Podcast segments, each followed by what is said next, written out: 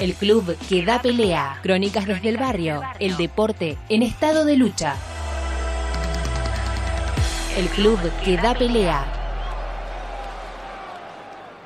He visto la destreza en cada pase dado, la habilidad traviesa, alegre e insolente, la magia que empapada de barro y de potrero dejaba en cada cancha su huella permanente. Jugaban con el cuerpo de forma apasionada. A sus pies, la redonda, mil piruetas hacía. Camiseta en la piel, en la piel y en el alma, que a su paso dejaba locura y fantasía. Duendes del fútbol, talento, picardía, maestras del pasado que tanto han enseñado. ¿Cómo olvidarlas si son la historia misma de gambetas y goles que aún no ha terminado?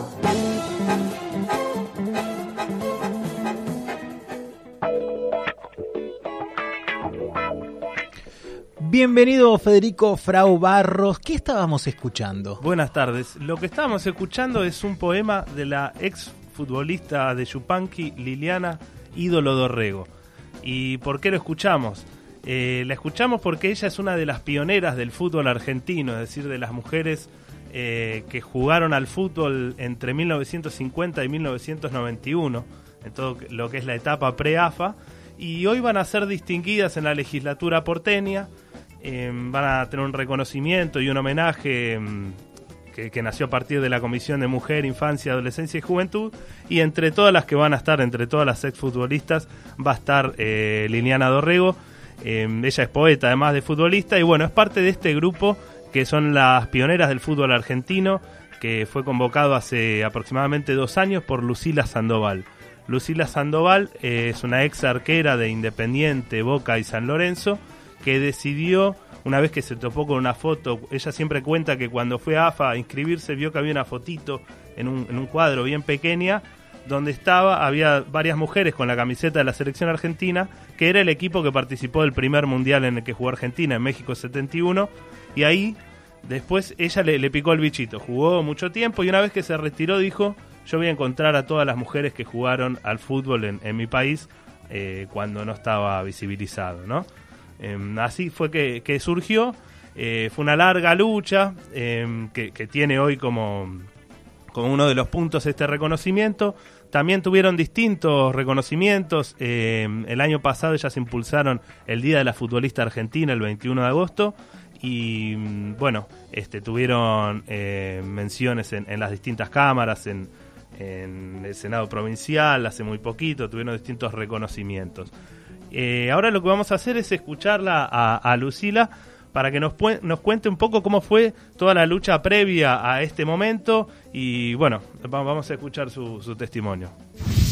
La mejor lucha que le pudimos haber dado desde la misma década del 50 y hasta hace dos años que, que, se creó Pioneras eh, fue el no sentirnos amedrentadas ni acobardarnos y seguir por nuestra pasión y, seguir entrando a la cancha a jugar, seguir eh, desmalezando eh, eh, como es campos llenos de yuyo, lo que fuere, para hacer una cancha de fútbol y hacer esos torneos relámpago en la década del 60, del 70 y, jugar igual y que hayan equipos en todos lados. Eh, haber organizado eh, una asociación en el 88 y hasta que llegó AFA, que fue la Asociación Argentina de Fútbol Femenino, eh, una creación de la señora Nils Antune, eh, y que nosotras nunca dejásemos de soñar, que nunca dejásemos de querer entrenar más, de querer superarnos y de, soñar, vivir, llorar y, disfrutar de, nuestra pasión que era el fútbol. Entonces, esos fueron los primeros pasos de, contra la invisibilización. Y la clave es no, haber de, no habernos amedrentado, ¿me entendés? No, no, haber, eh, no nos acobardamos con esto de eh, la mujer no puede jugar al fútbol. Eh, las, las, pasiones son más fuertes que todo lo que todas las prohibiciones, todos los ocultamientos que pueden haber, ¿me entendés? Entonces ahí está la clave principal de nuestro éxito. Bueno, escuchábamos a Lucila Sandoval, la fundadora de, de Pioneras, que bueno, ya juntó a más de 50 mujeres eh, de distintas épocas, ¿no? De la década del 50, de la década del 60, de la década del 70, del 80 y del 90, como, como es el caso de ella. Eh, es muy importante también el trabajo de Lucila y varias después de, de sus compañeras que fueron también acompañándola en ese sentido, para que las mujeres que empiezan a jugar al fútbol hoy, es decir, jóvenes que están jugando, tengan referencias eh, femeninas, ¿no? Digo, que tengan como referencias e ídolas deportistas mujeres que practicaron el, el, mismo deporte que ellas en un momento donde, bueno, había condiciones distintas, pero también hay varias de esas situaciones y esas condiciones de invisibilización que escuchábamos a Lucila, que todavía eh, continúan, permanecen, ¿no es cierto?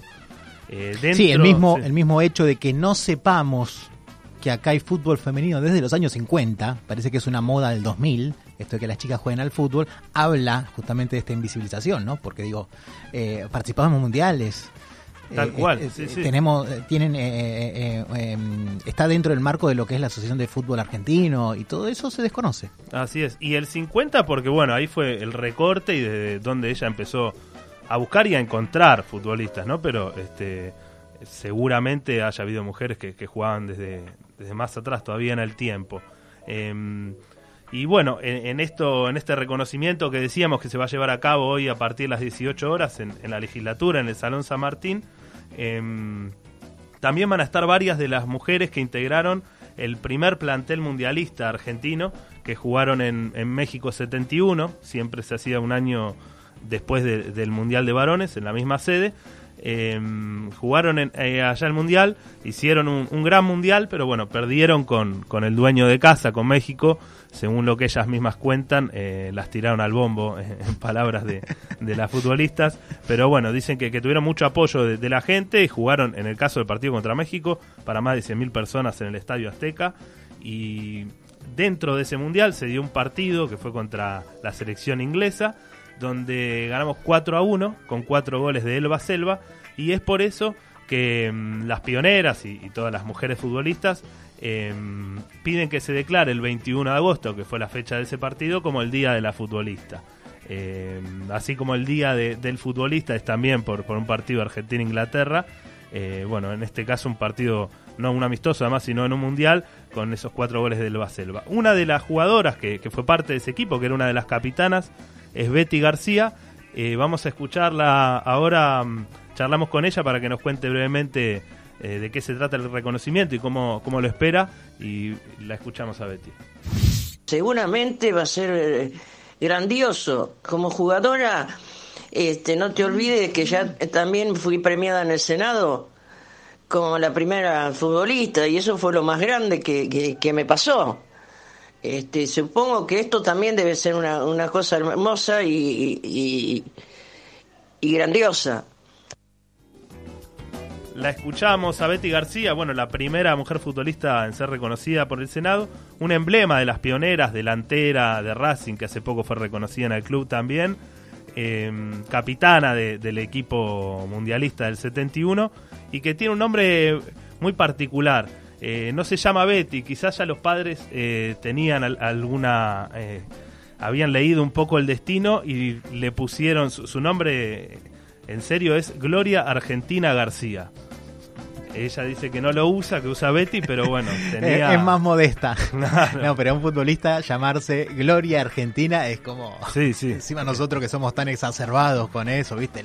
La super final, la, el super... Todo así, ¿viste? Rimbombante. Me gusta más Betty igual. Y sí, sí, pero ya estaba predestinada, digo, no, no podía ser una número 4 que jugara... Este, Rústica, no. Claro, pasar, sino que era la 9 capitana y delantera. Eh, bueno...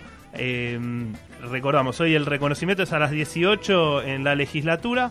Eh, pueden acercarse, la entrada es libre. Es li eso te iba a preguntar, es, es, abierto. O sí, sea, lo que abierto. quieran, las que quieran ir a presenciar este momento, eh, muy interesante, pueden ir a la legislatura. Sí, cuestión de Dicen que por, van por la calle Perú, por la puerta que está sobre Perú. Solo tienen y, que anunciar sí. que van al homenaje a las pioneras y eh, con eso es suficiente. Así es, en el Salón San Martín. Y por último, déjame Fer, vamos a hacer como en las series que hace unos minutitos para las escenas del capítulo anterior. A ver. Y que habíamos quedado en, el programa, el jueves pasado hablamos de, los jabalíes, la selección de futsal sordo. Sí. Que iban, eh, todavía estaban viendo, haciendo el evento para recaudar fondos y viajar al sudamericano. Y, a Uruguay. A Uruguay. Pudieron viajar y hay buenas noticias. Ayer jugaron el primer partido contra Brasil, el clásico, y ganaron 7 a 1. 7 a 1. 7 a 1 el clásico. Así que bueno, el campeonato sigue hasta el fin de semana. Mirá lo que se estaría perdiendo el fixture del fútbol sordo internacional si no hubiesen podido viajar. Claro. ¿no? Porque digo, es una, una goleada histórica, además contra Brasil, es como, hay como una pica ahí. Sí, así que bueno, la cosa viene bien encaminada, esperemos como nos contaba Diego Baliña, el técnico del seleccionado, eh, que puedan clasificar y tengan el, el, grato problema, como él mismo decía, de tener que juntar el dinero para el Mundial de Suiza del año que viene. Muchas gracias, Fede.